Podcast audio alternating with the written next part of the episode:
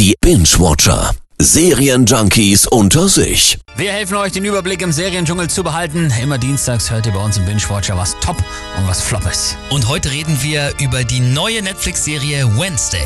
Ich bin's nicht gewohnt, dass sich Leute auf mich einlassen. Die meisten sehen mich und wechseln die Straßenseite. Du bist nicht gruselig, vielleicht nur etwas irre.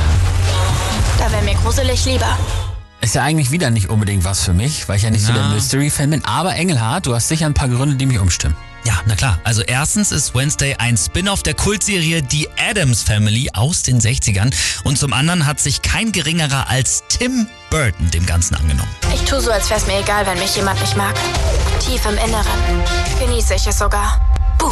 Den kennen wir ja von Edward mit den Scherenhänden, ne? oder Ja. im Batman-Film, Ja. auch aus den 80ern. Der Ja. hat also schon öfter so freakigen Kram gemacht. Das passt. Das passt perfekt und auch der Fakt, dass die Serie, wie es ja der Name auch schon sagt, von Tochter Wednesday während ihrer Schulzeit in einem Internat handelt, das dürfte den Fans gefallen, denn die war ja schon immer so ein bisschen die heimliche Heldin. Ich hoffe, Ihnen hatte ich in Nevermore gebührend willkommen geheißen.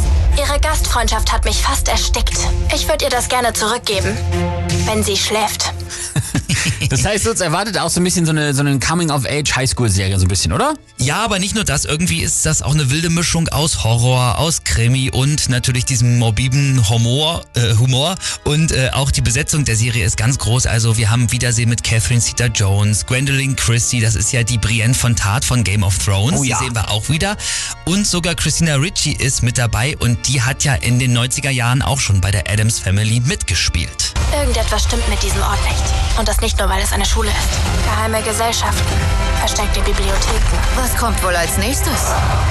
Also, das klingt schon mal sehr gut und was ich hervorragend finde, die sehen auch genauso aus wie ihre Vorbilder aus den 60ern. Ja. ne? Also, Wednesday, richtiger Binge-Watch-Potenzial, oder? Ja, also im Grunde genommen ist es so ein bisschen die Grufti-Version von Harry Potter und das hast du jetzt ja auch mittlerweile lieben gelernt. Ja. Und der Soundtrack ist übrigens von äh, Tim Burtons Kumpel Danny Elfman und der ist auch einfach richtig gut. Also, das passt. Wednesday, ein Spin-off der Adams Family, gibt's bei Netflix. Spoiler-Alarm, die Espressomaschine hatte einen Anfall, also haben wir nur Filterkaffee.